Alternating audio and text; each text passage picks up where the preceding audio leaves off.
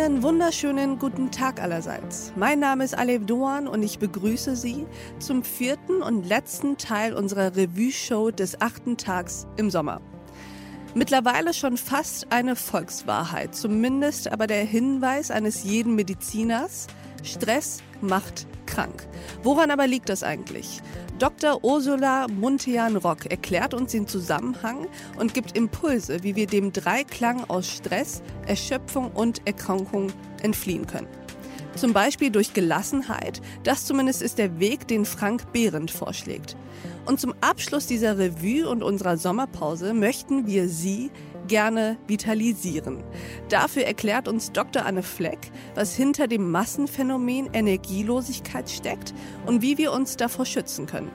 Mit ganz viel Glück können wir also stressfrei, fit, gelassen und kraftvoll aus der Sommerpause in den Frühherbst starten. Ich wünsche Ihnen viel Inspiration und Freude mit dieser Revue.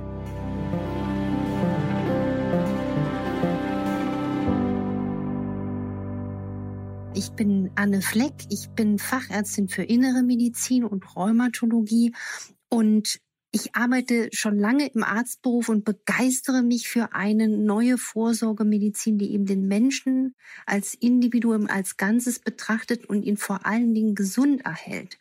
Insofern ist auch die moderne Präventiv- und Ernährungsmedizin und die Ursachenforschung ein ganz wichtiger Baustein meiner Methode. Und ich wollte nie ausschließlich nur Symptome glattbügeln, sondern wirklich zu den Ursachen vorstoßen. Gemeinsam mit Ihnen wollen auch wir heute zu den Ursachen vorstoßen, es zumindest versuchen.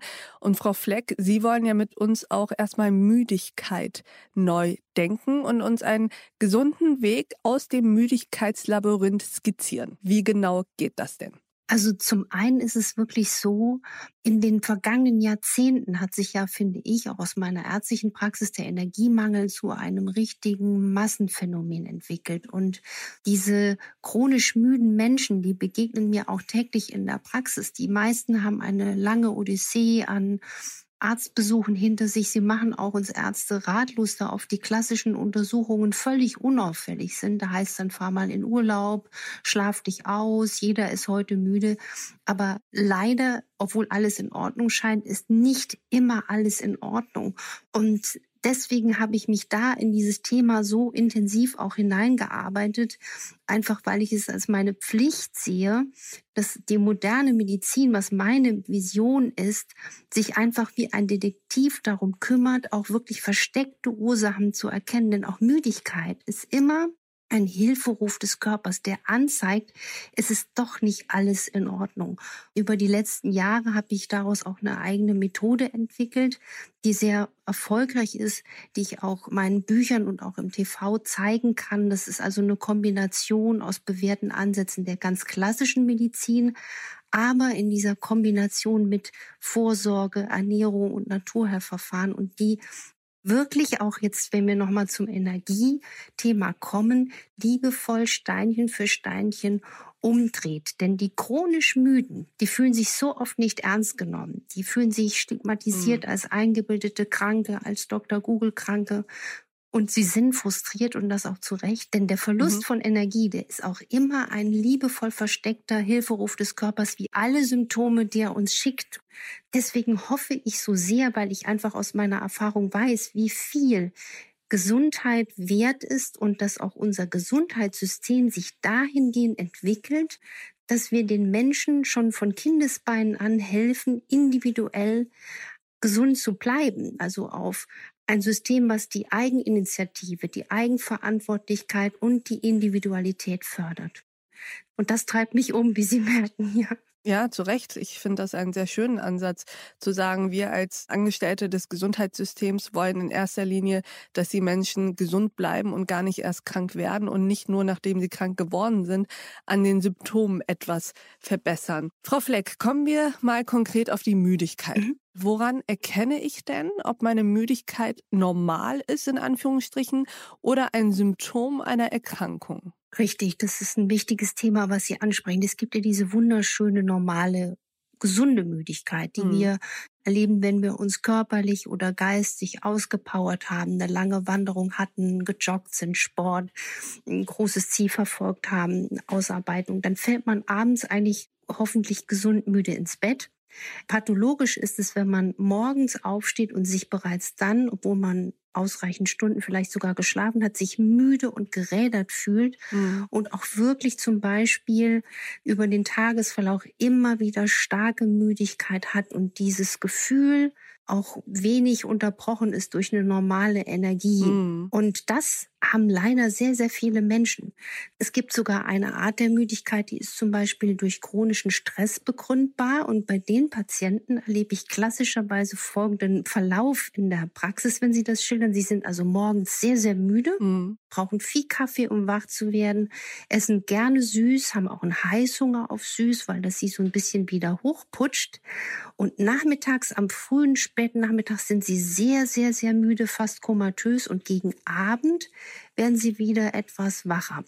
Und das ist zum Beispiel allein aufgrund dieser einfachen Anamnese, also Erfragen der Symptome und Beschwerden, ein klassischer Hinweis darauf, dass man eine gestresste Nebenniere hat.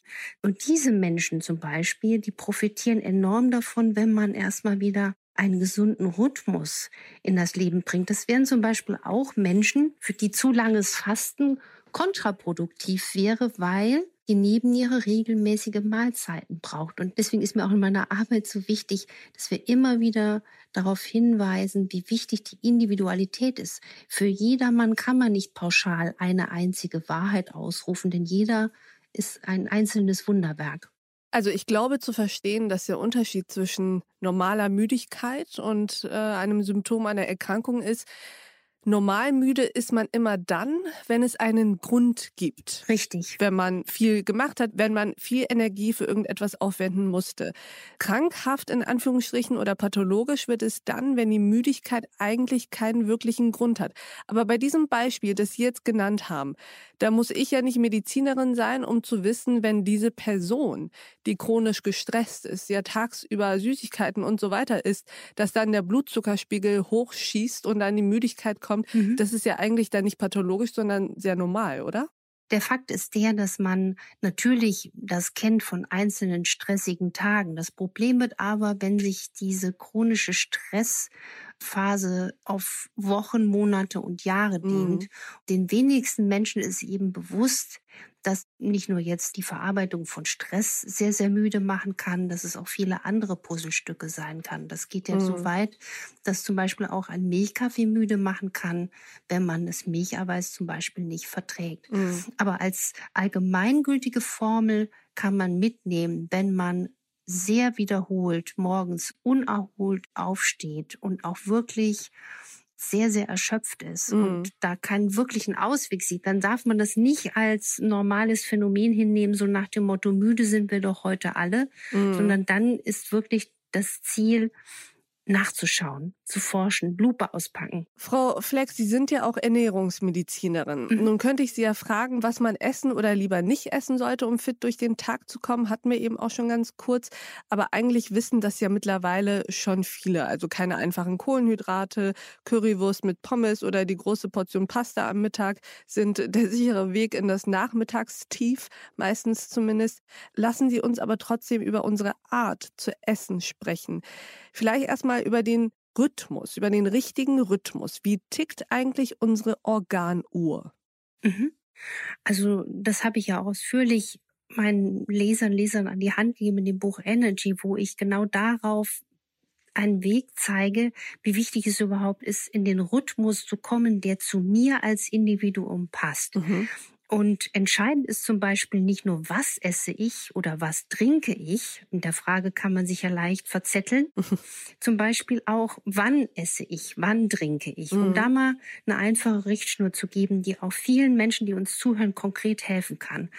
Man sollte eigentlich dann nur essen, wenn man einen ehrlichen Hunger hat, also wenn man wirklich nicht aus, aus Langeweile oder Leere oder Wut oder Ärger ist, um sich zu belohnen mhm. und möglichst spät die erste Mahlzeit zu sich nehmen am Tag.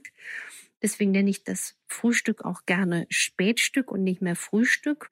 Und sich dann, wie die moderne Ernährungsforschung es empfiehlt, an zwei bis drei Hauptmahlzeiten orientieren und dann auch wirklich sich satt essen. Das Interessante ist, Sie sprachen auch an, dass die Organuhr Die Organo ist eine Beschreibung, die kommt aus der traditionell chinesischen Medizin dass jedes Organ in unserem Körper auch eine Art Hochzeit hat, in mhm. der es besonders aktiv ist und im Gegenpol auch mal eine Zeit hat, in der dann die anderen Organe im Orchester lauter trommeln. Und zum Beispiel ist ein Symptom, was ich immer in der Praxis erfrage, wenn Menschen regelmäßig zwischen zwei und drei Uhr nachts wach werden, ist das so ein kleiner Hilferuf der Leber, dass sie überlastet ist. Und interessanterweise erkläre ich das den Menschen auch gerne so, eine chronische Müdigkeit ist oft auch ein Hilfeschrei der Leber. Die Leber schmerzt nicht, sie ist müde, weil die Leber ist ja la grande dame unseres Stoffwechsels, sie ist unsere Heldin der Entgiftung.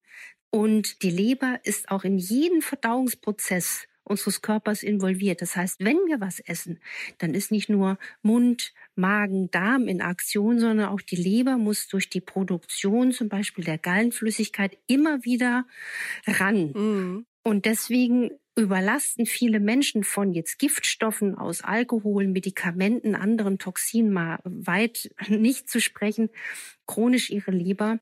Und deswegen ist es so wichtig, zum Beispiel, um die Leber jetzt zu schonen ja. und auch die Verdauung zu schonen und jetzt wieder zum Rhythmus zurückzukommen, dass man zum Beispiel abends möglichst selten oder wenig Rohkost isst, also kein Salat, kein Obst, das lieber in den Vormittag oder Mittag unterbringt, weil mhm. man dann auch die Schlafqualität verbessert, dadurch, indem man die Verdauung und die Leber entlastet. Noch ein ganz wichtiger Tipp ist, das Trinken. Und zwar die meisten von uns, also ich kenne das von mir auch, man freut sich auf eine schöne Tasse Kaffee am frühen Morgen.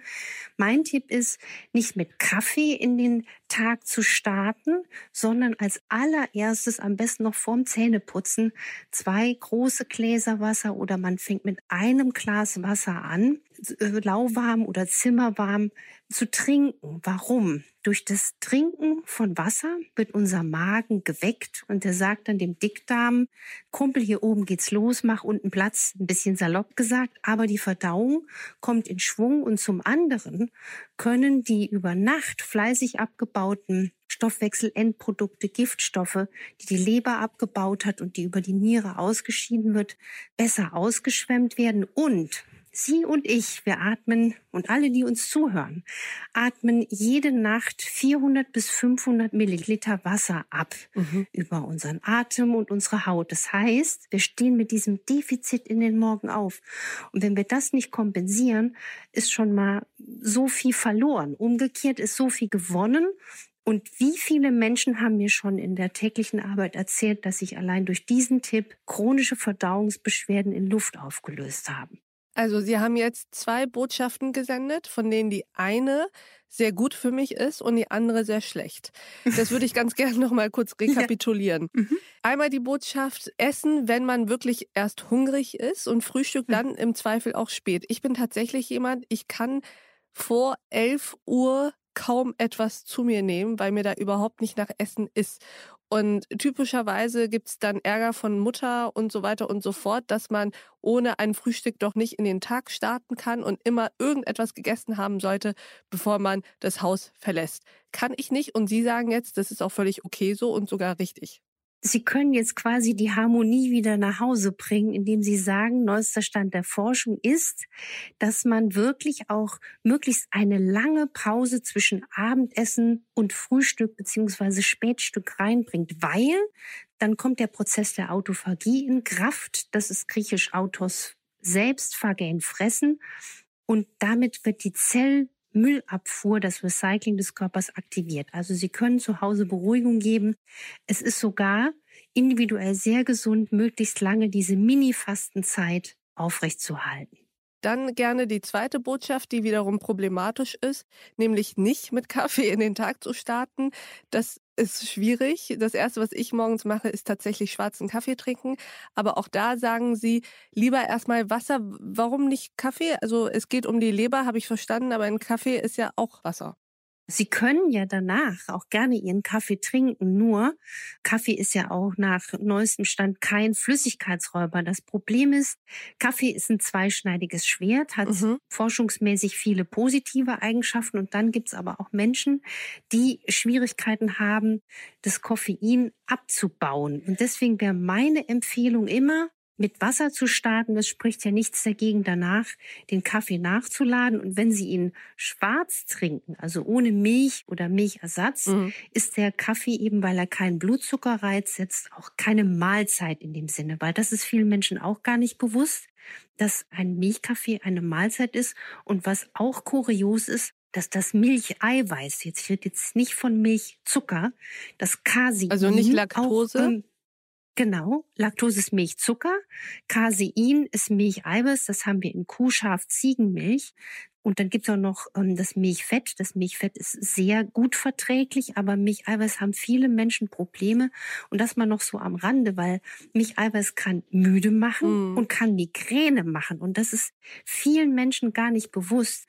Deswegen empfehle ich Menschen, die auch zum Beispiel häufig niesen oder Juckreiz haben an der Haut oder die Verdauungsprobleme haben, Müdigkeit und auch sich häufig räuspern müssen oder das Gefühl haben, häufige Nasennebenhöhleninfekte zu haben. Das geht von Kind bis zum Kreis dann mache ich einen Auslassversuch und sage, lasst mal ein paar Tage die Milch weg und guckt, wie es euch geht. Und das Überraschende ist, dass dann viele auch Veränderungen merken. Das ist, ähm, wird oft unterschätzt. Ich würde ganz gern mit Ihnen vor dem Hintergrund der Corona-Pandemie nochmal über etwas Aktuelles sprechen, das mhm. gar nicht so aktuell ist, aber jetzt gerade wieder passt. Es mehren sich ja die Indizien, dass Fatigue, also diese extreme Müdigkeit, eine der am längsten anhaltenden Spätfolgen einer Corona-Infektion ist. Ich habe auch einen Freund gefragt, der selbst infiziert war und mittlerweile Gott sei Dank wieder gesund ist.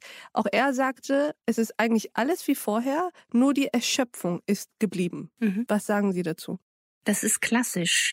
Also man hat, und das gilt jetzt nicht nur für das Coronavirus, in der Regel nach schweren viralen Infekten das postvirale Fatigue-Syndrom. Und mhm. das braucht schon einige Wochen bis Monaten, bis man wieder auf alte Energielevel zurückkommt.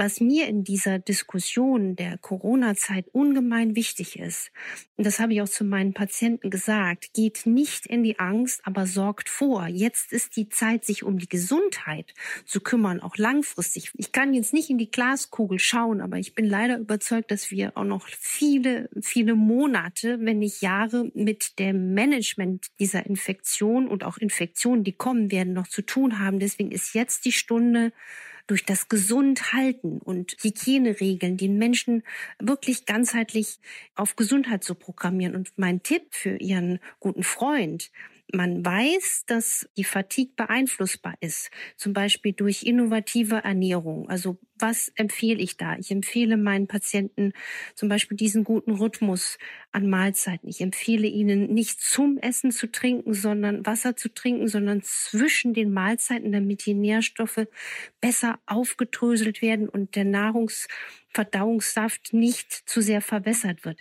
Man kann durch innovative Nahrungsergänzung und Darmaufbau die Regeneration fördern und gleichzeitig auch Corona-Infektionen vorbeugen bzw. abmildern. Es ist ja sehr infektiös, mhm. aber da wäre zum Beispiel ein Tipp hochdosiertes Vitamin C, was nachweislich auch das Energielevel hebt oder Coenzym Q10. Jeder Mensch ab dem 40. Lebensjahr hat physiologisch einen Mangel an diesem Schlüsselenzym im Körper und das mhm. brauchen unsere kleinsten Mitochondrien im Körper, um Energie zu produzieren.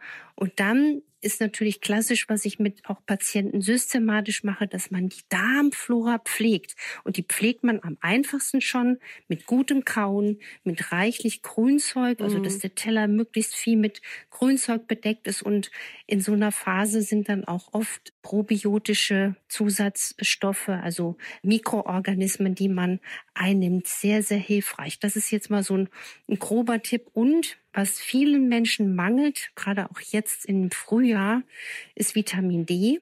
Und es ist leider so traurig, dass noch so viele Menschen nicht wissen, dass zum Beispiel zwischen Ende September bis Anfang April bekommen wir nicht Vitamin D über die Sonne. Mhm. Das heißt, wir könnten nackig die Skipiste runterfahren, wir bekämen kein Vitamin D. Das heißt, obwohl die Sonne auf mich scheint, ja. bekomme ich sie nicht im Winter? Richtig. Können Sie das kurz erklären? Ja, das liegt an den an, an unseren Breitengraden. Mhm. Und also an der Entfernung zur Sonne wahrscheinlich. Richtig, mhm. richtig. Die UV-Strahlung ist, das Licht ist zwar da, aber wir kommen nicht an die Vitamin D-Produktion aus dem Sonnenlicht ausreichend. Und deswegen ist es so wichtig, dass Kinder und Erwachsene, aber auch ältere Menschen in diesen Monaten mit Vitamin D versorgt sind, weil das Vitamin D ist der beste Immunschutz. Und wir haben ja gerade bei Corona, habe ich viele, viele Studien recherchiert, auch für mein Buch, dass gerade der niedrige Vitamin D-Spiegel und niedrige Vitamin C-Spiegel im Blut mhm. für schwere Verläufe verantwortlich ist. Und das ist meine Botschaft, genauso wie man dann mit Magnesium nachhelfen kann, was einfach Vitamin D zeitgleich braucht. Mhm. Vitamin D und Magnesium sind sozusagen beste Kumpels die man am besten zeitgleich einnehmen sollte. Und man kann Magnesium natürlich auch über die Nahrung aufnehmen. Mineralwasser hilft aber und auch bestimmte Obstsorten oder Cashewkerne. Aber aus meiner Erfahrung haben dann mal im Labor die Dinge Mist, und das mache ich eben, die meisten von uns eklatanten Mangel, genauso wie an Omega-3-Fettsäuren. Das wäre jetzt fast noch mal ein extra hm. Sendepunkt. Ich wollte gerade sagen, Frau Fleck, am besten machen wir einen wöchentlichen Podcast zur ärztlichen Sprechstunde bei Dr. Anne Fleck und dann können wir all diese Dinge jede Woche einmal durchgehen. Deutschland muss gesund werden, ja. Aber das sind, das sind einfach diese, diese Dinge, die ich sehe und wo ich einfach weiß, dass es bewährte funktionelle Medizin ist, dass man wirklich seinen Körper stärken kann und auch sollte. Und die meisten Menschen unterschätzen noch diese, diese Möglichkeit der Hilfe zur Selbsthilfe. Abschließende Frage, Frau Fleck, weil es gerade in unsere Zeit passt. Was steckt eigentlich hinter dem Phänomen Frühjahrsmüdigkeit? Ist so etwas überhaupt empirisch belegt oder ist das ein Volksaberglaube? Nein, die Frühjahrsmüdigkeit ist ein, ein glaubhaftes Phänomen. Der Mensch ist ähnlich wie auch Tiere. Ne? Wir haben auch unsere Rhythmen und wir sind einfach vom Winter auch oft ausgezehrt. Und die Frühjahrsmüdigkeit, um nochmal auch auf die Mikronährstoffe zu kommen, wird deutlich abgemildert, wenn man im Winter bereits auf eine gute Vitamin D-Versorgung achtet. Und man kann dem natürlich auch vorbeugen durch die klassischen Empfehlungen, möglichst viel Bewegung an der frischen Luft mhm. oder Dr. Wald mit ins Boot holen wegen der immunstärkenden Wirkung. Aber da lässt sich zum Beispiel auch mit diesen einfachen Tipps schon viel erreichen. Ich fasse zusammen. Frau Dr. Anne Fleck sagt uns, Vitamin D, Vitamin C und Magnesium und Omega-3 haben wir alle potenziell eher Schwächen und Mangel. Mhm. Das dürfen wir uns ruhig zusätzlich ja zu uns nehmen. Dann Bewegung ist klar. Morgens gerne mit einem Glas Wasser in den Tag starten. Nicht das Gefühl haben, man muss frühstücken, nur weil wir uns das als Zivilisation irgendwie angewöhnt haben. Um 8 Uhr muss es was zu essen geben.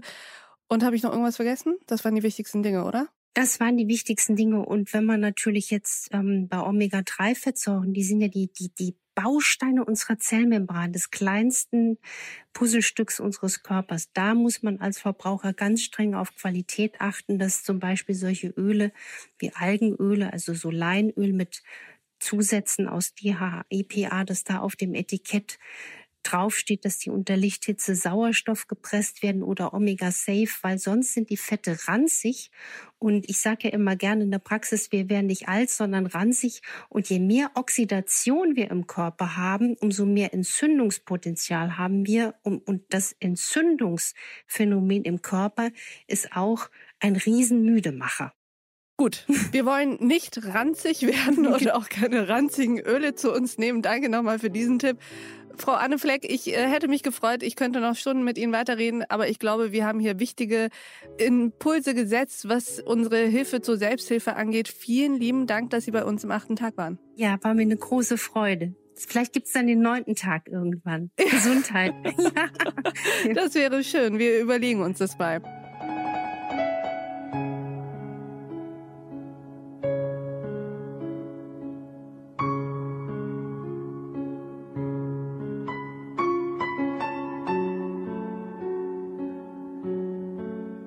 Soweit Dr. Anne Fleck, die uns Impulse gegeben hat, wie wir aus der Falle Energielosigkeit wieder herausfinden.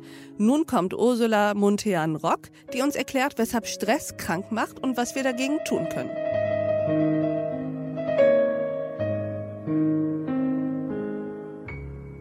Also mein Name Ursula Muntern-Rock. Ich bin Ärztin für Allgemeinmedizin und chinesische Medizin sowie Kinesiologie und FX Meyer Medizin und arbeite im FX Original Meyer am schönen Wörthersee in einem Zentrum, wo wir uns bevorzugt um Verdauung und Regeneration und Stresssymptome kümmern. Und wie das alles miteinander zusammenhängt, das wollen wir heute besprechen. Und Sie sind ja auch heute hier, um eben über diese Zusammenhänge mit uns zu diskutieren zwischen Stress und Krankheit. Was passiert denn jetzt gerade in dieser Zeit mit unserem Immunsystem, Frau Monternrock? Das Immunsystem, also Stress allgemein, muss man ja grundsätzlich ein bisschen unterscheiden zwischen akutem Stress, das ist Stress, den wir benötigen. Das ist Stress, den unser Körper auch benötigt, um auch wirklich schlimmere Phasen übersteigen zu können, herausfordernde Situationen leistungsfähig und stark durchwandern zu können. Das ist etwas, was uns hier grundsätzlich gut tut und was kein Weltuntergang ist. Allerdings ist chronischer Stress, das heißt, dass unser Körper dauerhaft im Alarmmodus läuft, also nicht in der Lage ist, die Anspannung mit regelmäßigen Regenerationsphasen auszugleichen, sehr, sehr schlimm und schwierig für den Körper, weil er uns definitiv krank macht. Das mhm. heißt, er führt zu unterschiedlichsten Dingen und unter anderem vor allem auch zu einer Schwächung des Immunsystems, was in Zeiten wie diesen natürlich nicht sehr förderlich ist. Mhm. Lassen Sie uns ruhig in die Tiefe gehen. Erklären Sie uns mal, was ist denn der Zusammenhang? Also was ist der Ursachenwirkungsmechanismus, der dazu führt, dass aus chronischem Stress ein geschwächtes Immunsystem hervorgeht? Ja, sehr gerne.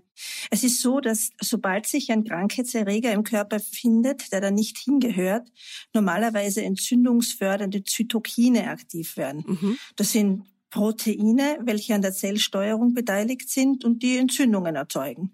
Und das ist grundsätzlich auch erwünscht, denn so eine kurzfristige Entzündung als notwendige Reaktion des Immunsystems führt ja dazu, dass wir unsere Erreger wieder loswerden und heilen können. Das Problem ist allerdings, bei chronischem Stress bleiben diese Entzündungen dann dauerhaft im Körper bestehen und führen dann in weiterer Folge zur Dysregulation. Das sieht man dann auch oft im Laborbefund und im Blutbild. Man nennt das auch Silent Inflammation, mhm. also stille Entzündung, weil sie meist ohne den typischen Symptomen ablaufen mhm. und sehr lange unentdeckt bleiben können. Und diese Dinge führen dann sehr oft in weiterer Folge zu Gefäßverkalkungen. Das, diese Stresssituationen im Körper, diese Silent Inflammations sind vor allem an den Gefäßen der Menschen wirklich später abzulesen und führen dann zu diesem metabolischen Wohlstandssyndrom, das wir dann in weiterer Folge sehr oft leider beobachten können in unserer Zeit. Aber was ist denn der Grund, dass diese Entzündungen nicht abklingen bei chronischem Stress? Also wenn ich das jetzt richtig verstehe, wenn wir gefährliche oder fremde Keime und Bakterien oder Viren im Körper haben, dann reagiert unser Immunsystem, reagieren unsere Immunzellen drauf und es kommt zu Entzündungen, um diese Keime, Bakterien, diese Fremdkörper sozusagen zu bekämpfen. Jetzt sagen Sie, bei chronischem Stress ist es so, dass diese Entzündungen nicht wieder abklingen. Warum nicht? Es ist so, dass der Körper gepolt ist auf entweder Regeneration oder auf Flucht, Anspannung und Leistungsbereitschaft. Und wenn ich jetzt in einer ständigen, anhaltenden Leistungsbereitschaft bin, kann auch beruflicher Stress sein, muss jetzt gar kein Keim sein, dann kommt es zu einer Ausschüttung von Stresshormonen über die Hypothalamus-Hypophysen-Nebennierenachse. Das ist eine Achse, die hirngesteuert eigentlich vorgeht und in der Nebenniere in weiterer Folge Adrenalin, Noradrenalin sowie Cortisol und Botenstoffe ausschütten lässt. Das sind sogenannte Stresshormone. Mhm. Und diese Stresshormone führen dann eben, so wie die anhaltenden Keime im Körper, zu diesen Zytokinaktivierungen einerseits, aber andererseits auch zu ausgeweiteten Blutgefäßen, erhöhten Blutdruck und damit zu einer dauerhaften verkehrten Welt im Körper, die ihn davon hindern, wieder das System herunterzufahren und auf Normalzustand zurückzukehren, sobald die Stresssituation vorbei ist. Und dadurch kommt es dann zu diesen anhaltenden Silent Inflammation Situationen. Verstehe. Das heißt, unsere eigenen Stresshormone wirken im Körper ähnlich wie fremde und im Zweifel auch gefährliche Keime. Es führt dazu, dass die Keime, die sich ja ständig in den Körper schleichen, sagen wir so, wir leben ja in einer Umwelt, nicht eliminiert werden können und auf Dauer Entzündungen induzieren. So würde ich es eher formulieren. Also es verhindert die Abheilung. Es verhindert, dass sich alles wieder beruhigen kann, dass es komplett wieder zur Ruhe kommt. Es kommt dazu, dass vor allem auch chronisch latente Viren wie zum Beispiel Lippenherpes oder Epstein-Barr immer wieder aufflackern, mhm. weil das Immunsystem so geschwächt ist und damit dann zusätzlich zu diesem dauerhaften nicht funktionieren und Schädigen des Immunsystems weiter fortführt. Das nennt man dann auch sogenanntes Inflam Aging zum Beispiel, also das vorzeitige Altern. Und auch im weiteren Verlauf leider zum Entgleisen des Immunsystems, das zu schwereren Erkrankungen führen kann. Also kurzum, wenn man dauerhaft gestresst ist, ist man wirklich anfälliger für Krankheiten und altert mm. Mm, verstehe. Sie haben jetzt unterschieden zwischen akutem Stress und chronischem Stress. Zweiterer ist der gefährliche sozusagen. Was ist eigentlich ein Beispiel für akuten Stress? Akuter Stress, das kennen wir alle, wenn wir Prüfungssituationen haben zum Beispiel. Also vor Prüfungen, vor Reden kann man es haben. Es gibt ja auch Menschen, die reagieren da noch viel akuter. Also viele, es gibt ja unterschiedliche Umgehensformen mit Stress. Und akuter Stress, da vergeht uns der Appetit oder man bekommt Bauchschmerzen, es wird einen mm. übel, es gibt einen Angstdurchfall. Das sind eigentlich die Reaktionen über das Nervensystem, meist auch über den Verdauungstrakt kann uns aber auch vom Schlafen abhalten. Also das sind Dinge, die können auch, wenn sie hier und da mal passieren, absolut nicht schlimm sein. Es ist kein Weltuntergang, ganz im Gegenteil. Das hilft uns einfach, all unsere Energiereserven zu mobilisieren und stark zu machen. Das ist der Unterschied zum chronischen. Im Volksmund spricht man ja auch manchmal von positivem Stress. Gibt es das eigentlich aus medizinischer Sicht? Also unterscheidet der Körper zwischen positivem und negativem Stress? Es ist so, dass man, man nennt diese, diese Unterscheidung Eustress und Distress. Ja, also es gibt diese Beobachtung, dass die gleichen Reaktionen hervorgerufen werden durch negativen als auch durch positiven Stress. Grundsätzlich sind sehr viele Folgeerscheinungen, wie zum Beispiel erhöhte Cortisolspiegel bei beiden Formen zu sehen. Also es ist nicht so, dass das eine positiv ist und das andere negativ. Es gibt auch äh, Leute, die haben definitiv schon Herz-Kreislauf-Probleme bekommen bei Hochzeiten vor lauter Freude. Auch diese Situationen führen auch zu körperlichen Problemen. Mhm. Allerdings hat natürlich ein sogenannter positiver Stress den Vorteil, dass zusätzlich Serotonin ausgeschüttet wird, wie Glückshormone und andere Botenstoffe, die dann dazu führen, dass wir allgemein trotzdem nicht so schlecht abschneiden, möchte ich sagen, dass wir auch was Positives davon haben. Mm. Und der negative Stress, das ist ja sehr häufig auch ähm, arbeitsplatzbedingt oder privatbedingt, ist äh, leider auch oder erhält sich oft ganz selber lange am gleichen Niveau aufgrund eben des Entstehensfaktors Arbeitsplatz oder privaten Stress, den man nicht ändern kann. Und der ist dann auch anhaltender oder relativ anhaltender als positiver Stress. Aber nur weil man gerne arbeitet, ist es trotzdem nicht gesund, 20 von 24 Stunden durchzuarbeiten und dem Körper keine Regeneration zu ermöglichen. Mm. Leider funktioniert das so nicht. Ja, mm. verstehe ich gut. Weshalb also Stress wie auf unseren Körper wirkt, haben wir, glaube ich, jetzt verstanden, dank Ihrer Hilfe. Was können wir denn nun tun, um durch diese Stressphasen durchzukommen, wenn wir uns jetzt mal die Corona-Pandemie als eine sehr große Stressphase vornehmen? Was können wir tun, um da durchzukommen und auch um unser Immunsystem vielleicht jetzt zu stärken? Also grundsätzlich ist es so, dass um und auf für den Körper, um Stress in, in den Griff zu bekommen, ist einfach die Regelmäßigkeit die Regelmäßigkeit in ganz vielen Dingen, das ist leider auch etwas langweilig und in unserer Zeit vor Corona in das Hintertreffen geraten. Also regelmäßiges Schlafen war genauso unzumutbar wie regelmäßiges Essen. Wir sind viel durch die Gegend geflogen. Wir haben sehr flexibel unsere Zeiten gestaltet. Wir sind seit den mobilen Devices auch rund mm. um die mm, Uhr mm. beschäftigt, wenn man so möchte, und müssen auch immer erreichbar sein. Und das sind aber eigentlich die wichtigsten Auslöser für wirklichen anhaltenden chronischen Stress. Das heißt, also mit Corona hat sich das jetzt natürlich einerseits für manche gebessert, Das ist fällt viel von diesen Meetings weg. Man muss weniger durch die Gegend fliegen. Schule war lange Zeit geschlossen. Auch die Arbeitssituation, Homeoffice äh, klang erstmal recht gut. Leider haben sich da auch andere Felder dann aufgemacht. Das heißt, Homeoffice mit Kindern äh, und, und äh, Kinderschulung zu Hause war natürlich auch nicht sonderlich förderlich.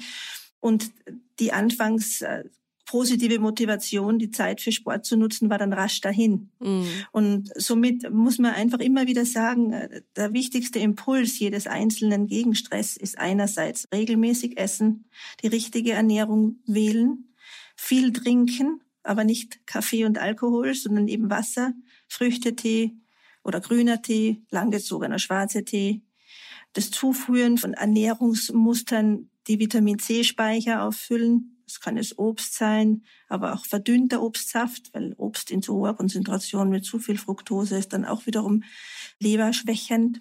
Und das regelmäßige Schlafen ist gleich das nächste. Regelmäßig ins Bett gehen heißt, dass man rundum immer um die gleiche Zeit, zwei Stunden davor, zwei Stunden danach schlafen sollte und seine persönliche Schlafgrenze auch erreichen sollte. Das, die liegt zwischen sieben und neun Stunden. Das ist sehr subjektiv. Nicht jeder braucht gleich viel Schlaf. Aber allein dafür, dass man wirklich auch sagt, hier Mobiltelefone ausschalten, Mails nicht in der Nacht checken, auch die Töne nicht anlassen. Das sind Kleinigkeiten, die wir auch alle kennen und auch schon oft gehört haben. Aber das wirkliche Herunterfahren des Systems beginnt einfach mit diesen Dingen. Und dann ist natürlich wichtig, dass man sagt, okay, wenn ich mein Immunsystem jetzt wirklich auch, auch stärken möchte, dann muss ich herausfinden, was stresst mich denn momentan. Also man muss die Wurzel finden. Wo geht das Ganze los und wie kann ich dem mit dem passenden Coping entgegentreten? Also was ist meine Coping-Strategie? Was muss ich ändern, damit es mir besser geht? Mit Coping meinen Sie sozusagen der Umgang, das Verarbeiten des Stress, des Stressfaktors. Genau. Mhm wirklich zu schauen, warum ist man denn gestresst. Es ist auch hier so, dass äh, Stress ist ja nur eine Summation der Symptome oder eine Auswirkung auf den Körper. Die Ursache muss da auch immer mit einbezogen werden. Und ich, ich denke mal, das Einfachste ist, sich eine Auszeit zu nehmen, dass man mal weg und äh, also wirklich der Alltagssituation entflieht irgendwo hin für eine Woche, für zehn Tage, dass man mal das System herunterfahren lässt, all unsere Stressfaktoren zur Seite legt und aktiv durchdenkt, wo stehe ich, wo will ich hin, was stresst mich, was läuft gut, läuft die Ernährung gut, läuft das Schlafverhalten gut, was nehme ich für Medikamente, gibt es andere Stressoren, die ich berücksichtigen muss. Und dann nach einem sogenannten Reset kann man dann eigentlich auch laborchemisch nochmal schauen, ob man da vielleicht eine Ursache findet. Viele sind ja auch sogenannt burned out, das heißt wirklich im wahrsten Sinne des Wortes niedergefahren mit Mineralien, mit Vitaminen. Mhm. Das kann man auch nochmal durchchecken und schauen, wo steht man denn hier, was sollte man aufsättigen, wovon hat man auch eventuell zu viel. Es gibt ja auch viele, die Pillen einwerfen und gar nicht schauen, was da alles drin ist. Und das kann auch oft mal zu, zu Stress führen und zu, zu, zu Anspannung und Reizbarkeit und Ängsten, zu psychischen Verstimmungen, die wir natürlich loswerden möchten. Aber ich glaube, das ist vielleicht gerade jetzt in dem Umbruch oder in Zeiten des Umbruchs etwas, was auch gut zu uns passt. Es ändert sich alles. Es ändert sich der Arbeitsablauf, es ändert sich unser Alltag. Und viele, viele Menschen sind eigentlich jetzt auch so weit, dass sie sagen, sie haben bemerkt, eine Auszeit so wie Covid, sagen wir mal, mit sich gebracht hat. Dadurch haben die schon überlegt und gesehen, ich war eigentlich schnell unterwegs, ich war zu schnell unterwegs und wie kann ich es denn jetzt angehen, dass ich nicht wieder dieser Stress in diese Stressfalle gerate? Hm. Eine total kleine Detailfrage, aber Sie haben eben von langgezogenem schwarzen Tee gesprochen. Was ist das eigentlich? Langgezogener schwarzer Tee heißt, dass sie, also Schwarztee an sich hat ja auch Tein drinnen. Ist ja auch ein, ein, ein anregender Stoff mm. für unser Nervensystem. Das will man natürlich äh, gegen Stress jetzt nicht wirklich verstehen. Aber die Tee, also schwarzer Tee, wenn man ihn gut verdünnt, zuerst lang ziehen lässt, das heißt auf eine Tasse, einen Teelöffel Tee ziehen lässt und die dann streckt auf einen Liter, ist etwas, was sehr beruhigend wirken kann auf Menschen, die sehr gerne Kaffee und Tee trinken. Einfach so enthält viele Stoffe, die auch das Nervensystem beruhigend unterstützen. Okay, also langgezogen bedeutet verdünnt.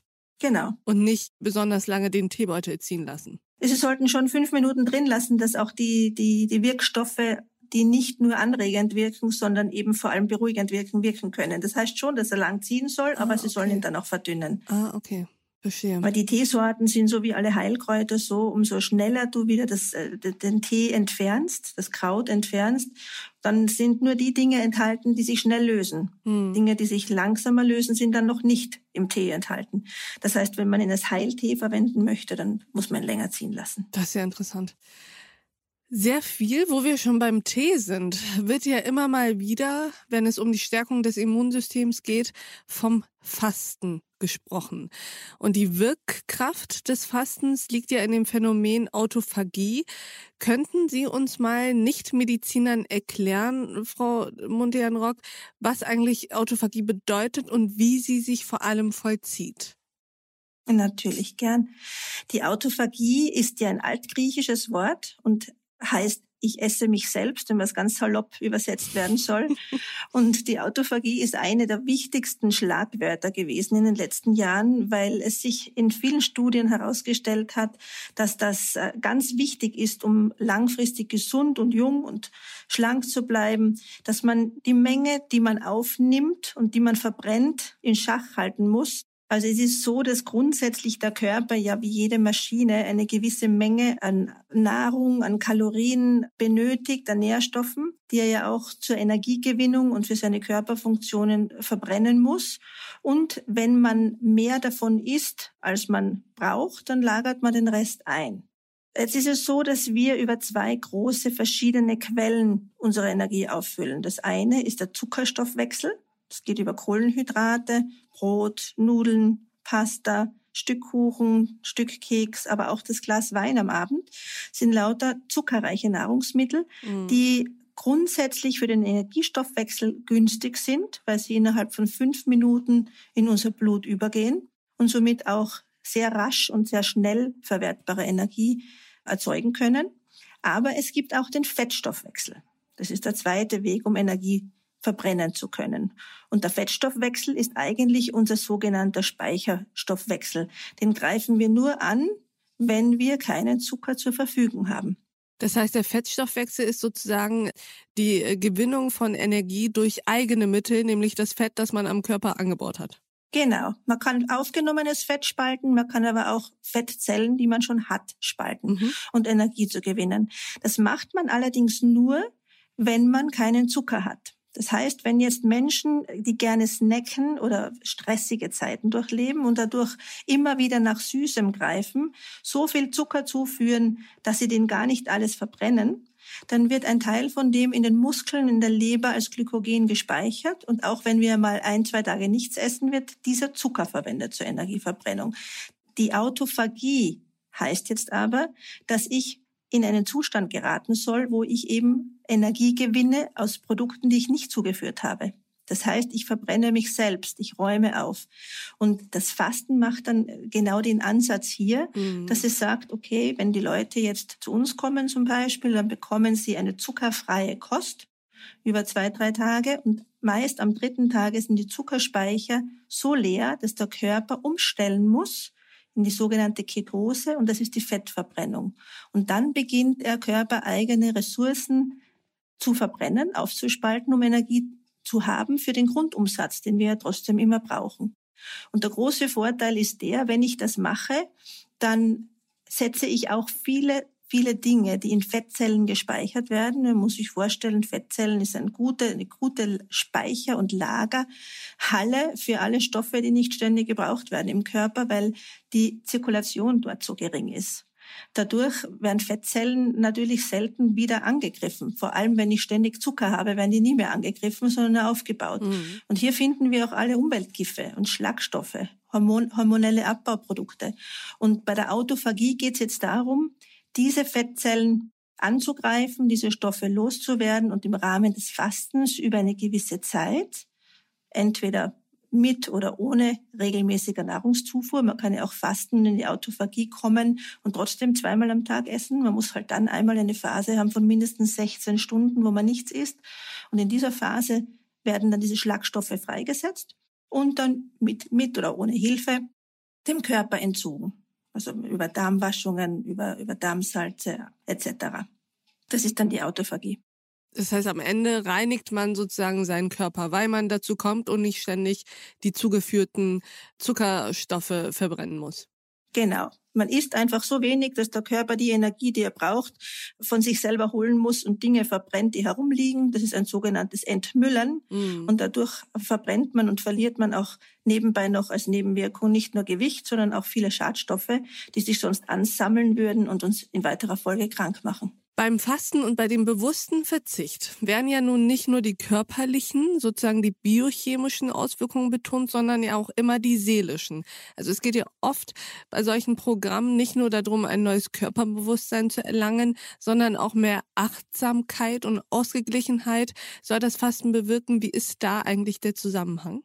Es ist so, dass die Menschen, wenn sie zum Fasten kommen oder zu Hause fasten, ja einerseits ähm, sich mit sich selber ganz anders auseinandersetzen müssen, da sie ja auch das Essen in vielfältigster Form als psychische Ablenkung verwenden. Das heißt, Essen kann ja für uns äh, ein Frustessen sein, es kann ein Seelentröster sein, es kann das gemütliche Zusammensitzen mit der Familie sein, also auch einfach nur Gemütlichkeit. Das fällt ja dann beim Fasten alles weg. Wenn ich jetzt natürlich diese Coping-Strategie des Essens wegnehme, werden auf einmal Themen sichtbar, mit denen man sich befassen muss und die man nicht einfach wegschlecken kann, sage ich mal. Und dadurch äh, ist es fast in jeder Fastenzeit oder in jeder Fastenperiode so, dass dann auch wiederum zwischen dritten und sechsten Tag es zu einer sogenannten Fastenkrise kommt, wo Reizbarkeit einerseits aufgrund der Unterzuckerung, aber auch aufgrund des Bewusstwerdens, dass nicht alles gut ist, so wie es läuft und dass es doch Dinge gibt, die mich vom Schlafen abhalten, das poppt hier sehr oft auf. Und dadurch äh, kommt es auch, ist es auch immer wichtig, hier Experten zu Rate zu ziehen und zu sagen, ich fühle mich da nicht gut und vielleicht kann man auch hier neue Ansätze finden. Und das ist, das ist ganz wichtig während des Fastens. Mhm. Was man allerdings auch noch erwähnen sollte, was auch ganz wichtig ist, ist, dass ja in unserer Darm, also beim Fasten, es geht ja auch darum, die Darmflora wieder neu aufzubauen. Wir haben ja ein sogenanntes Mikrobiom das heißt, eine sogenannte Ansammlung von unterschiedlichen Bakterien, mhm. die in unserem Darm wohnen, die einen ganz wichtigen Beitrag haben, um unser psychisches Befinden auch positiv beeinflussen zu können. Warum eigentlich? Können Sie das erklären? Warum sozusagen das Mikrobiom im Darm Einfluss auf unser psychisches Wohlempfinden hat? Ja klar. Das Fasten ähm, führt jetzt dazu, dass wir einerseits, wenn wir Fasten unterstützen wollen und auch Bittersalz verwenden zum Beispiel oder Apfelsalze, um einmal richtig durchzuputzen und den Süßhunger am Anfang in, in, in Schuss zu behalten, er führt dazu, dass wir ja nicht nur die guten, sondern auch die schlechten Keime einmal so richtig ausräumen und dadurch äh, entwickelt sich also eine komplette Neuansiedelung oder wir wollen eine Neuansiedelung des Mikrobioms erzwingen. Ja. Es ist natürlich jetzt so, dass all diese Keime über die Zeit, bevor wir fasten, sich danach richten. Einerseits es ist eine genetische Veranlagung, aber andererseits auch, was wir vorher gegessen und getrunken haben. Das heißt, wir haben es alle in der Hand, unsere Darmflora mitzugestalten. Mhm. Wenn man jetzt zum Beispiel reiner Eiweißesser ist und Kohlenhydrate komplett meidet, dann verschwinden nach einiger Zeit alle Familien, die die Kohlenhydrate spalten mhm. lassen. Mhm und man bekommt ein nicht mehr so breit gefächertes Mikrobiom. Das heißt, die Mikrobiom wird dann sehr einseitig besiedelt. Mhm. Und das führt dann eben dazu, dass es zu einem Mangel zum Beispiel an Lacto- und Bifidobacillen kommt und die wiederum führen dann zu diesen psychischen Erkrankungen. Und bei der Fastenzeit äh, merkt man das natürlich auch, weil da hat man meistens einen Mangel an diesen Keimen und die baut man dann ja auch mit Probiotika nach der Fastenkur wieder auf und deswegen ist man da auch sehr dünnhäutig und kann man sehr, sehr viel davon noch spüren, dass man da merkt, dass man nicht so gut drauf ist. Hm. Einen großen Anteil hat allerdings wirklich diese Unterzuckerung. Also wir glauben nicht, was Zucker, äh, wie Zucker und wie stark Zucker auf uns wirkt und, und das ist auch äh, wirklich mit einem Entzug gleichzusetzen. Viele Menschen müssen Kaffee weglassen, die brauchen wir, damit wir Herz-Kreislauf-System in Schwung bringen. Gleichzeitig den Zucker dann, dass ich auch irgendwo gute Laune behalte und am Abend kriege ich mein Gläschen Wein nicht. Und jetzt können Sie sich vorstellen, dass dann der Stress vorprogrammiert ist, psychisch als auch physisch. Frau Montenrock, trinkt eigentlich jemand wie Sie Wein? Oder anderen Alkohol? Mit Begeisterung. Mit, okay, das beruhigt mich ja. sehr. Nein, wir haben ja Resveratrol drinnen, vor allem im Rotwein. Das ist ja auch nachgewiesenerweise etwas, was unser Herz schützt. Also es gibt ja auch ganz viel Positives und man darf auch hier den psychischen, die psychische Auswirkung nicht unterschätzen, dass wirklich wir brauchen Phasen, wo wir es uns gut gehen lassen, wo wir auch die Zeit genießen und das Leben genießen, weil das ist mindestens genauso gesundheitsförderlich wie das zweimalige Fasten im Jahr. Sehr schön. Ich möchte unbedingt an dieser Stelle das Gespräch beenden. Ansonsten kommt noch irgendetwas, was uns nicht ganz so glücklich, was uns nicht ganz so glücklich macht wie Ihre Begeisterung für Wein. Die teile ich und ich bin sehr, sehr froh, dass Sie bei uns im achten Tag waren. Ich glaube, wir haben, ich auf jeden Fall habe sehr viel gelernt.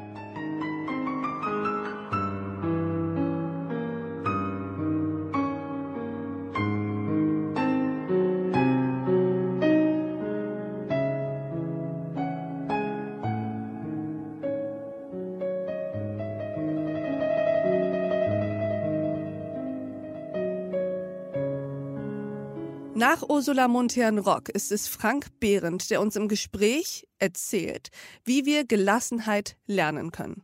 Mein Name ist Frank Behrendt. Ich bin Kommunikationsberater, bin Senior Advisor bei der Agenturgruppe Serviceplan, bin Buchautor, Vortragsredner, aber vor allen Dingen bin ich ein sehr, sehr glücklicher Mensch, der sich jeden Tag freut, gemeinsam mit seiner Frau und seinen drei Kindern und unserem Hund auf dieser immer noch sehr, sehr schönen Welt zu sein. Das klingt sehr, sehr gut tatsächlich und das wollen wir unbedingt von dir erfahren, wie wir auch zu solch überglücklichen Menschen werden können.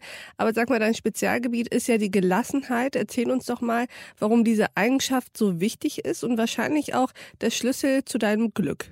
Also ob sie so wichtig ist für alle, das sei dahingestellt. Ich glaube, und davon bin ich fest überzeugt, dass etwas mehr Gelassenheit im beruflichen Kontext, aber auch im privaten Leben uns weiterhilft, eine andere Einstellung zu haben gegenüber vielen Dingen, die das Leben unerfreulich machen, die Nerven und Zeit fressen. Und ich persönlich bin fest überzeugt, dass gelassene Menschen deutlich glücklicher leben und besser genießen können. Ich muss sagen, ich bin in Brasilien groß geworden. Da hat immer die Sonne geschienen. Ich hatte eine sehr schöne Kindheit und vielleicht habe ich auch diesen Spirit mitgenommen und ich habe das übertragen nach unserer Rückkehr auch in mein privates Leben. Ich rege mich nie auf, wenn ein Flugzeug Verspätung hat, äh, im Stau gestanden wird oder eine Bahn zu spät kommt. Ich kann es nicht ändern. Ich nehme es so, wie es ist. Ich höre einen guten Podcast, den achten Tag oder Gabor Steingart morgens zu und dann sage ich mir, es wird schon weitergehen und alle alle Menschen, die mit hochroten Köpfen herumschreien und sich aufregen, haben für mich wirklich etwas falsch gemacht, weil es bringt sie nicht weiter. Insofern ist mein Tipp, Werdet gelassener, konzentriert euch auf die wirklich wichtigen Dinge. Ihr könnt euch engagieren, aber nicht über Nichtigkeiten aufregen. Es ist die Zeit nicht wert, es ist Energieverschwendung, es ist Lebenszeitverschwendung und ich finde diese Energie, die mit hochroten Köpfen, mit Schreierei Kopfschütteln und Aufgeregtheit verschwendet wird, sollte man lieber investieren, um Probleme zu lösen, um Dinge voranzutreiben, die einen wirklichen Wert haben. Und deswegen ist für mich Gelassenheit nicht nur der Schlüssel zum persönlichen Glück, sondern auch die Grundlage, um vernünftig an Problemlösungen heranzugehen. So, jetzt bin ich voll motiviert. Du könntest auch Motivationscoach oder so etwas werden. Bin ich, ich ja teilweise. Äh, hänge dir Dafür zahlen um, Menschen mir Geld, ja. Weißt du, was das Problem ist, Frank? viele wissen ja, dass dieses sich aufregen und sich ärgern Zeit- und Energieverschwendung ist. Das Schlimme und das Fiese ist ja, man kann manchmal trotzdem sich nicht genug kontrollieren und verfällt trotzdem in diese Grübelei, in diesen Groll, in dieses Genervtsein. Kann man eigentlich also Gelassenheit lernen? Und wenn ja, bitte, bitte erkläre uns doch wie. Am Ende des Tages, das wird einem jeder Psychologe bestätigen, kann man alles lernen oder fast alles lernen, auch Gelassenheit. Ich bin sehr früh in Kontakt gekommen über einen Coach mit der neurolinguistischen Programmierung, dem sogenannten NLP.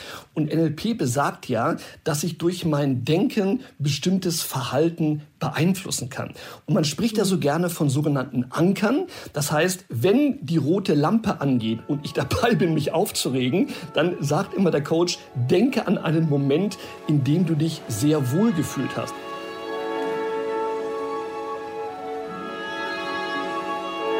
dann stellst du dir ein Bild vor, ein wunderbares Meer, einen Strand, eine Palme, wo du auf einer Liege liegst und entspannt bist. Und wenn du das Bild auf dich projizierst und umschaltest im Kopf, den Hegel umlegst, dann musst du die arme Ground-Hostess von Eurowings nicht anschreien, sondern guckst an dem Fenster vorbei und siehst den Kokospalmenhain und bist wieder entspannt. Also ich glaube, Anker aus der Kindheit, aus dem Urlaub, aus Wohlfühlmomenten sind ein Schlüssel, um sich entsprechend runterzuholen von der Aufregungspalme und hin zu einer Entspannungspalme zu kommen.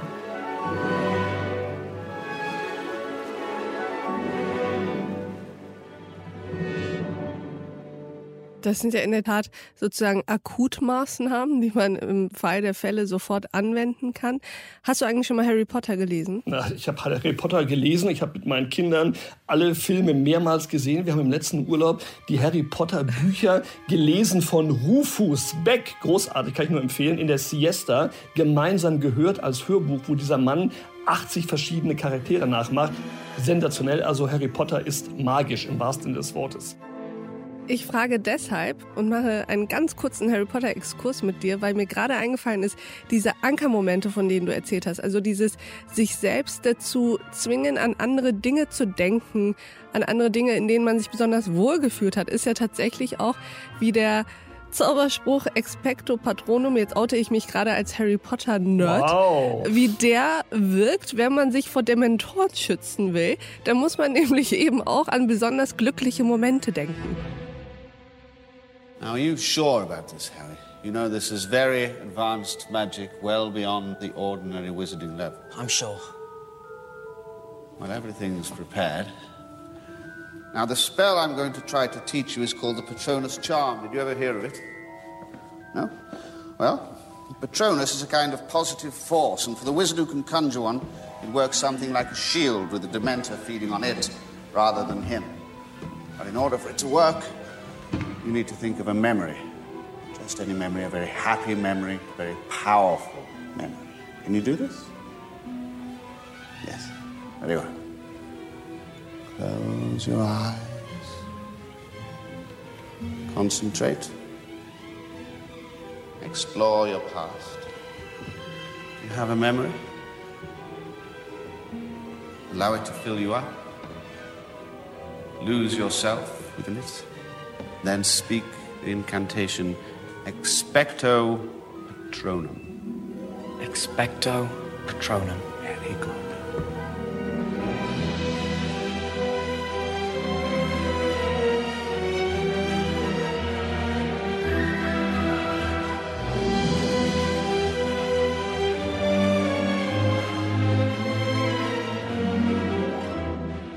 Ja, also das finde ich, ich bin ja eh auch ein großer Harry Potter-Fan, weil ich natürlich John K. Rowling eine faszinierende Frau finde, allein was sie sich da ausgedacht hat. Und genau darum geht es. Und das ist eigentlich, ich bin ja auch ein großer Verfechter meiner Jugendidole, ob das jetzt Han Solo oder Luke Skywalker bei Star Wars waren. Auch das waren ja Leute, die letztendlich mit unterlegenen Mitteln immer etwas mhm. geschafft haben, dann das böse Darth Vader zu besiegen, weil sie mutig waren, weil sie schlaue Lösungen gefunden haben. Und ich glaube, das ist der Schlüssel, dass man letztendlich anders denkt, Glücksmomente rekapituliert und sich daran orientiert. Und ich glaube, das ist auch für das Alltagsleben, gewisse Rituale zu schaffen, den Tag morgens, wie ich es tue, mit einem Espresso auf der Terrasse bei jedem Wetter beginnen und einfach mir zu sagen, das Leben ist schön.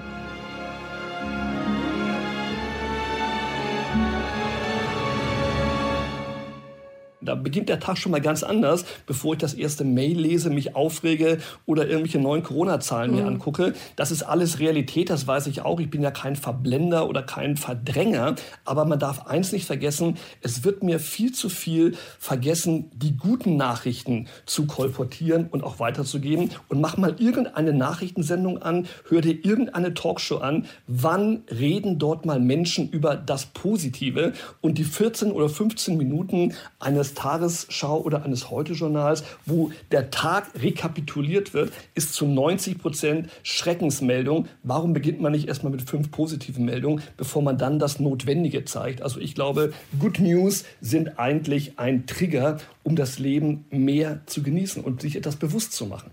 Das versuchen wir tatsächlich hier im achten Tag. Ich würde gar nicht so sehr sagen, immer nur Good News, aber zumindest konstruktive Impulse, die uns irgendwie weiterbringen können.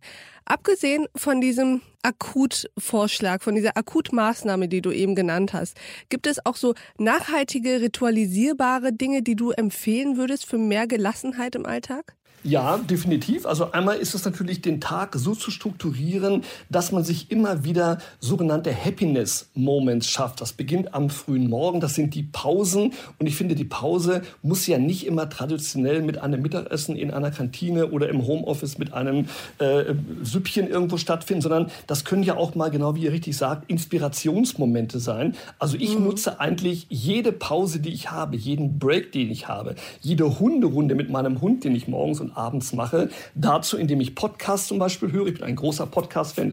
Das ist inspirierend, das gibt mir einen neuen Gedanken.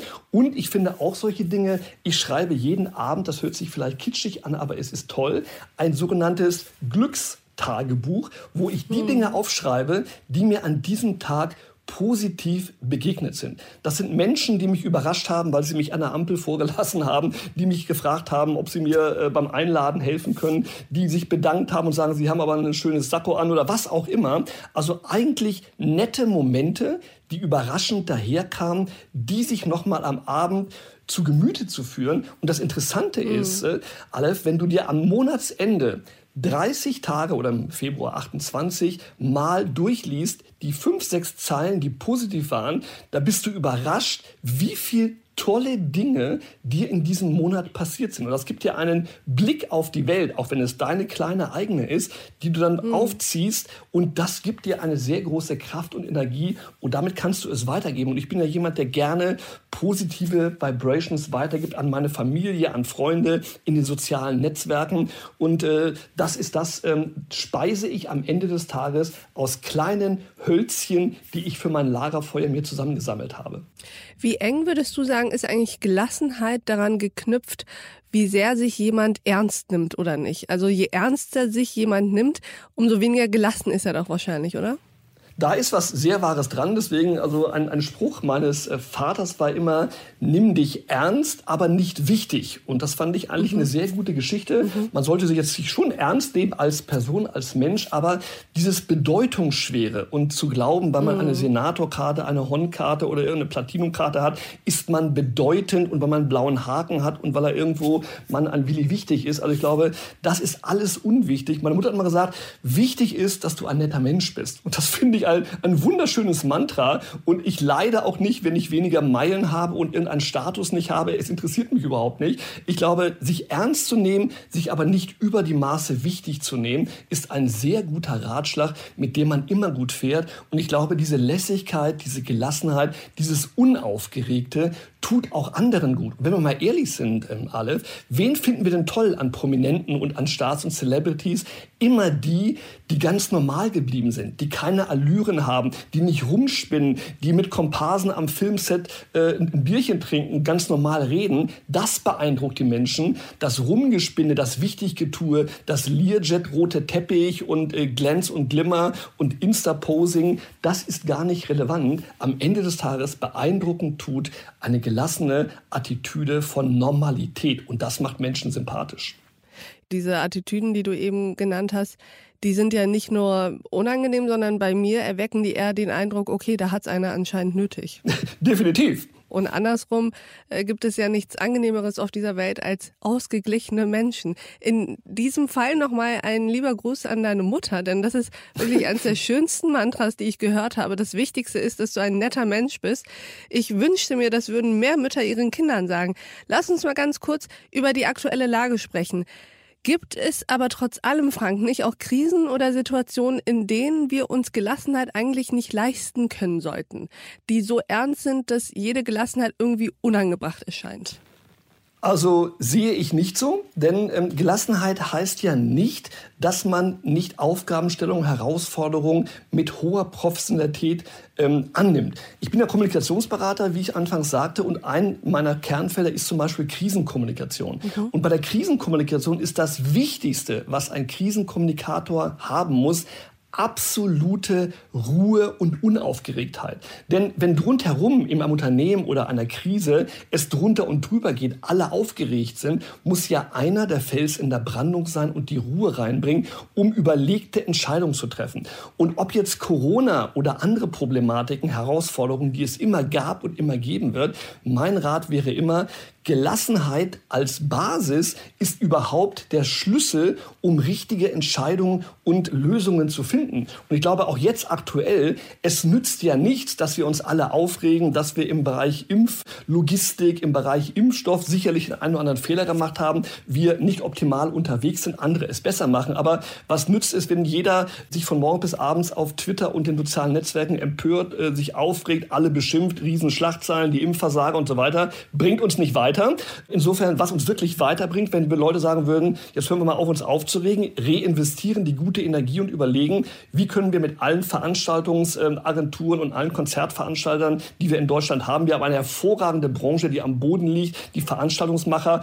Teilweise gab es solche Geschichten, dass Eventim auch zum Beispiel äh, die Impfterminvergabe in Schleswig-Holstein gemacht hat. Warum machen mhm. wir nicht ein Bündnis? Es gibt das Bündnis Alarmstufe Rot, wo die Veranstaltungsagenturen sagen, wir sind bald nicht mehr da. Nutzt doch diese Tausende von großartigen Menschen, die Rockkonzerte für 80.000 Leute organisiert haben, völlig problemlos. Warum nutzt man die nicht, um zu sagen, das sind Profis, die sorgen dafür, die machen Konzepte, wie wir Impflogistik, Impfherangehensweisen orchestrieren, damit es funktioniert. Das wäre für mich eine positive Energie, aber das fußt auf einer Ruhe, auf einer Gelassenheit, weil nur auf der Basis der Ruhe kann ein konzentriertes, ein vernünftiges Denken funktionieren weil alles andere sind hektische Ad-hoc-Entscheidungen, die unter Druck und Panik entstehen und die haben noch nie zu einem vernünftigen Ziel geführt. Zum Abschluss noch eine Frage. Wie stehen wir eigentlich in Deutschland mit diesem Thema da? Ich habe das Gefühl, und wahrscheinlich stimmt es, dass die Menschen hierzulande eher schlechteren sind, gelassen zu sein. Ja, da bin ich völlig bei dir, Aleph. Und das ist ein, wie man sagen würde, auch eine typisch deutsche Attitüde. Und ich war ja viel auch im Ausland, habe dann meine Jugend in, in mhm. Brasilien verbracht, wo die Menschen ähm, viel ganz anders unterwegs sind. Die Südländer heißt immer, ja, deswegen schaffen die auch nicht so viel im Bruttosozialprodukt und so weiter und so fort. Das kommt immer sofort als Argument, ja. Kommt sofort als Argument, deswegen sind ja. die auch langsamer und unzuverlässig. Und die, die Südländer, die kommen ja dann heute manjana und morgen und äh, komme ich nicht mhm, heute, genau. komme ich morgen. Und die Deutschen sind zuverlässig wie ein Uhrwerk, was ja oft gar nicht so stimmt. Wenn man mal in Handwerkerportale geht, ist der deutsche Handwerker ja auch nicht mal so zuverlässig, vielleicht wie man äh, glauben würde. Ich glaube, es ist eine, eine Ernsthaftigkeit, eine, ähm, eine Kritik, äh, kritische Situation, die die Leute immer mit sich herumtragen. Dieses ein wenig unentspannte, unfrohe. Ich glaube, die junge Generation ist zumindest mein Eindruck, ist auf dem Wege, weil sie andere Impulse kriegt aus anderen mm. Ländern, etwas mm. entspannter zu werden als vielleicht die Generation unserer Eltern und Großeltern. Man darf nicht vergessen, die hatten ja auch schwere Zeiten durch den Krieg. Da waren auch Gelassenheiten nicht angesagt. Auch die Nachkriegsjahre waren ja nicht nur freudvoll. Das heißt, ich glaube, jetzt kommen wir in einen Kosmos, wo Start-up-Unternehmer, wo globale Unternehmer unterwegs sind, die auch inspiriert durch andere Länder äh, da einen anderen Kosmos an den Tag legen. Und mein größter ähm, Impulsgeber ist immer der König von Bhutan, der schon 1972, das darf man mal gar nicht vergessen, einen Glücksminister ernannt hat. Und in Bhutan ist nicht die Steigerung des Bruttoinlandsproduktes das Maß aller Dinge, sondern die Steigerung des nationalen Glücks. Das Königreich Bhutan, mitten im Himalaya, grüne Wiesen und Wälder, enge Schluchten, fast alles weit über 2000 Meter hoch gelegen. Hier leben die Drukpa-Jül, wie sie sich selber nennen, die Menschen aus dem Land des Donnerdrachens. Vor knapp 50 Jahren war Bhutan abgeschottet und noch heute werden die Touristenzahlen streng limitiert. Das Land schützt sich und bewahrt seine schillernde Kultur, die nicht nur das Gefühl einer Gemeinschaft ist, vielmehr noch eine Lebenseinstellung. Denn über sich selbst sagen die Drukpa Jul, dass sie die glücklichsten Menschen der Welt sind. Das finde ich herausragend. Also ich finde von Bhutan und äh, dem König äh, Yigme äh, Singme Wanchuk kann man viel lernen, weil auf die Idee zu kommen, dass Glück vielleicht der wahre Indikator eines Indizes ist und nicht Bruttoinlandsprodukt. Und ich bin fest überzeugt, Aleph, dass glückliche Menschen, die ausgepegelt sind, die gelassen sind, am Ende des Tages sogar einen besseren Job machen und erfolgreicher sind. Ich bin vielleicht auch ein Beispiel dafür. Ich habe viele große Firmen geleitet und war immer in meinem Leben sehr erfolgreich, auch wenn ich vielleicht entspannter und gelassener war als andere. Und alle Mitarbeiter, die mich kennengelernt haben, werden mit Sicherheit nicht sagen, der Frankie war ein fauler Hund, hat nichts getan. Im Gegenteil, er war gelassen und hat uns diese Ruhe und dieses Vertrauen geschenkt. Und deswegen haben wir gemeinsam als Team Überragendes geleistet. Also gelassen heißt, heißt nicht Hängematte und Faulenzen. Gelassen heißt, heißt nur Glück im persönlichen Kosmos und das entsprechend zu übertragen auf den Job. Dann klappt es auch mit dem Erfolg.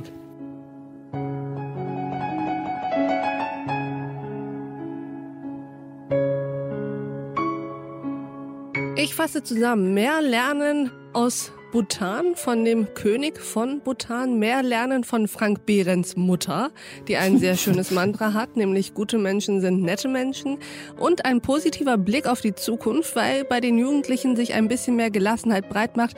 Lieber Frank Behrendt, ich habe mich gefreut, dass du bei uns am achten Tag warst. Aleph, es war mir eine große Freude.